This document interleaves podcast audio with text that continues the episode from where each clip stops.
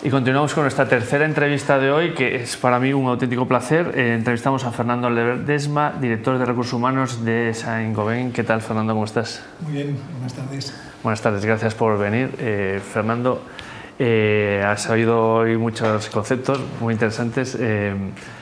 hoy quería preguntarte en tu...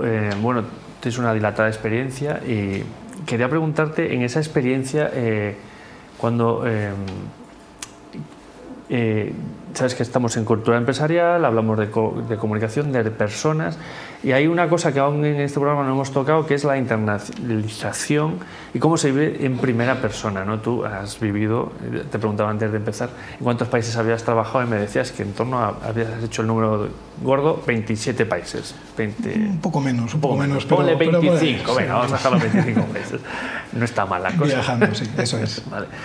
Em, esto de la internacionalización, mm, ¿cómo, cómo, lo has llevado tú en tu, en tu vida? Es, te voy a preguntar por los pains y los gains, ¿vale? ¿Y ¿Cómo llegas allí? ¿Cómo, porque seguro que los que nos están escuchando eh, mm, están ansiosos por, por vivir la experiencia internacional, ¿no? Y a lo mejor se desinflan enseguida, pero ¿cómo, cómo, cómo llegas a, primero, cómo llegas a la internacionalidad? Pues básicamente eh, yo trabajo en, el grupo Saint-Gobain, que es un, grupo internacional francés.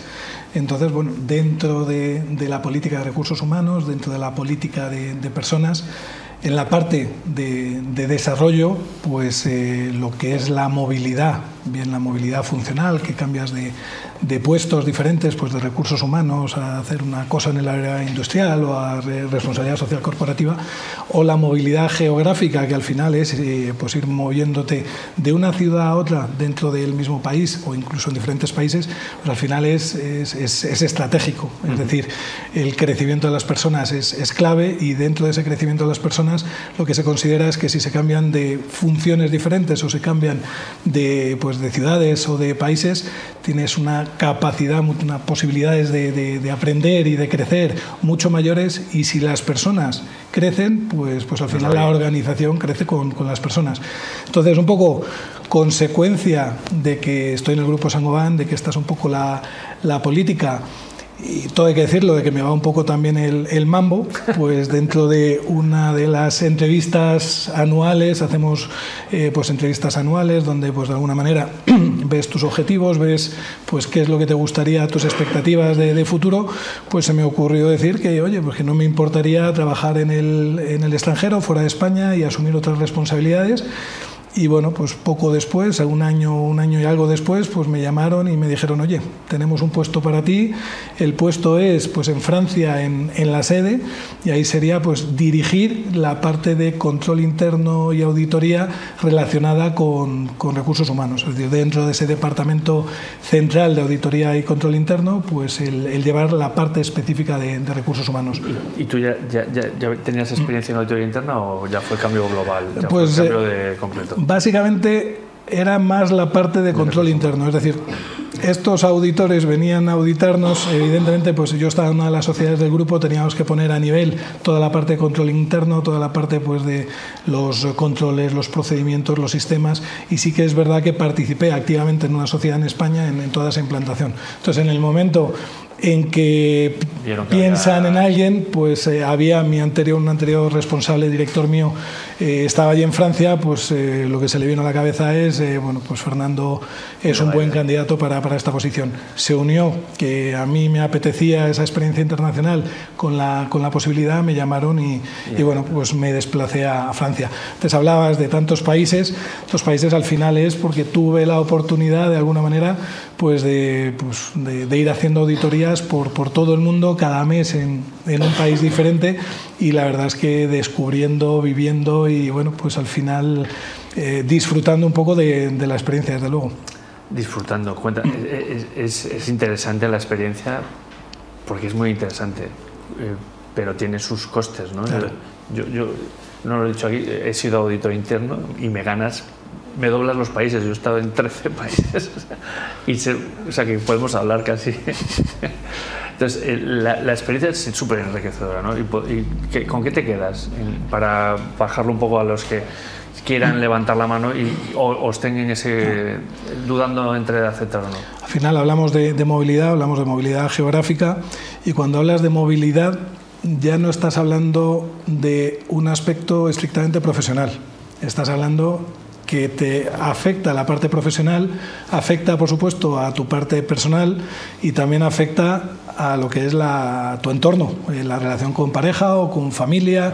Entonces es verdad que al final una decisión de movilidad, sea nacional o sea internacional, eh, pues lógicamente te afecta en, absolutamente todo. Decías, eh, bueno, ¿qué, te quedas? Hay cosas muy positivas y hay cosas, es decir, una, una movilidad también tiene su, su, parte dura.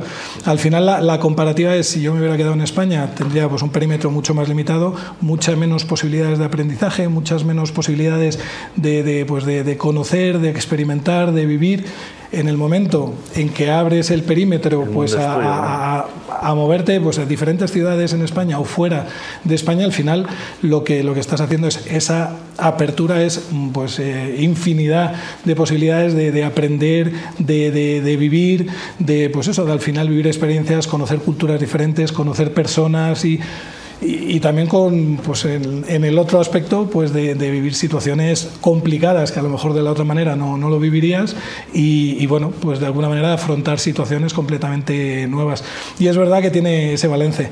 Yo la verdad es que dentro, mirando un poco a perspectiva hacia atrás, desde luego es una experiencia súper enriquecedora y que se lo recomiendo a cualquiera porque, bueno, pues al final es verdad que si yo comparara quién hubiera sido sin moverme y quién soy yo a día de hoy, sabiendo la misma persona con las mismas capacidades, habilidades, evidentemente pues eh, creo que he crecido mucho más a través de, de la movilidad, pero lógicamente tiene sus, sus exigencias. o sea que merece la pena, ¿no? Merece sin duda, sin duda la pena. Yo hay muchas, qué decir, ha habido muchos momentos en estos viajes o en estas experiencias de movilidad donde realmente, recordándolo, se me ponen los pelos de punta en el sentido de decir, bueno, pues me acuerdo en determinadas situaciones, decir, qué afortunado soy de estar aquí, qué afortunado soy de haber vivido todo esto, o decir, Dios mío, lo que estoy creciendo y no hubiera hecho si mi decisión hubiera sido quedarme en, quedarme en España. ¿Qué, qué, qué, qué skills si tú ahora estás el director de recursos humanos en el ¿qué skills crees que se necesitan para, para, para poder desarrollarte en internacional? Aparte, obviamente, del idioma, ¿qué, qué, si alguien te viene un candidato, ¿qué es lo que buscas? A ver, al final eh, yo creo que no sé si la valentía es una skill o no es una skill, pero es verdad que tienes alguien que realmente eh, tiene que, ser echado para adelante, que, tener esa valentía, una capacidad de aprendizaje bastante importante, porque al final se va a encontrar con muchísimas situaciones completamente nuevas a las cuales va a tener que hacer frente desde el punto de vista personal y desde el punto de vista profesional, sin duda. Resiliencia, es decir, hay muchos, muchos días, muchas noches que llegas a casa mm, diciendo, Dios mío, eh, pues eso, con, incluso presión en el pecho. Llegas a un país, yo llegué a un país eh, donde no conocía el idioma, llegué, sí que sabía un poquito de francés y a los al tercer día empecé a hacer entrevistas en francés. Evidentemente, es decir, esa sensación de soy incompetente en este sentido, es decir, de alguna manera también tienes que ser tolerante contigo, contigo mismo, ser paciente contigo mismo, eh, bueno, pues al final echar para adelante y, bueno, eh, lógicamente pues ahí pues un poco toda liderazgo de alguna manera también, es decir, mm, bueno, pues cuando hablamos de experiencias internacionales llegas a otro país, un español que llega a Francia y en este caso además con un puesto de responsabilidad sobre un equipo de personas especialistas en, esa materia, en control interno y en auditoría, de lo cual yo no era especialista, eh, un español eh, que además es el jefe, eh, decir, de alguna manera también tienes que tener esas habilidades pues para, para, llevar, al, para llevar al equipo, para, bueno, pues de alguna manera que, que, te ayuden, que integren, que suman, que trabajen en equipo y bueno, pues realmente la verdad es que es un, un compendio de, de, habilidades que tienes que poner en, en, juego pues para poder salir, salir para adelante. No sé si he dicho la resiliencia, pero esa es clave. Estaba pensando en ella, la verdad. Ah. Sí, sí, sí. Bueno, eh, Fernando, el tiempo vuela en estas entrevistas. Eh, te, te, querría preguntar, eh, le he preguntado a nuestros anteriores invitados, un libro. ¿Tú recomendarías algún libro? Pues a ver, eso ya es un poco también por sintonía personal y quizás por cercanía desde que lo he leído. Eh, me he leído hace poco el de eh, pues, cómo, cómo es, eh, es de Marian Rojas Estapé y cómo, cómo hacer que te pasen cosas buenas. Y me gustó mucho en el sentido, yo soy psicólogo y ese tipo de, libros la verdad es que me gusta mucho, ella es psiquiatra y de alguna manera, pues de una forma muy pedagógica, pues te enseña un poco cómo afrontar situaciones también en la vida, cómo conocerte, cómo conocer esas situaciones pues de bloqueo, de estrés, de tranquilidad y qué es lo que hay detrás en ese sentido. Y te, bueno, pues de alguna manera te ayuda y te orienta en, esas situaciones. Este mundo que cambiante que estamos y que hemos estado hablando eh, pues en otras de las, de las entrevistas, pues yo creo que, libros así, por lo menos, bueno, pues yo creo que, sí, que son eh, recomendables para, para, poder leer. Que te dan una pista. Pues Fernando, mil gracias. Muchas gracias a ti, todo lo que no sabéis es que eh, soy muy pesado y que creo que ¿cuánto tiempo llevo insistiendo? Eh, no es que seas pesado, es que al final yo soy un desastre. Después de dos meses prácticamente, una cosa así, hemos conseguido, me hacía muchísima ilusión estar aquí contigo, lo hemos conseguido hoy y, y oye, pues espero que no sea la última. Exacto, pues muchísimas gracias Fernando. Muchas gracias a ti, Beni. Pues eh, aquí tenéis pistas para si estáis decidiendo eh, a, tener una experiencia internacional que mejor que Fernando y lo que nos ha contado. Continuamos con el programa. Hasta ahora.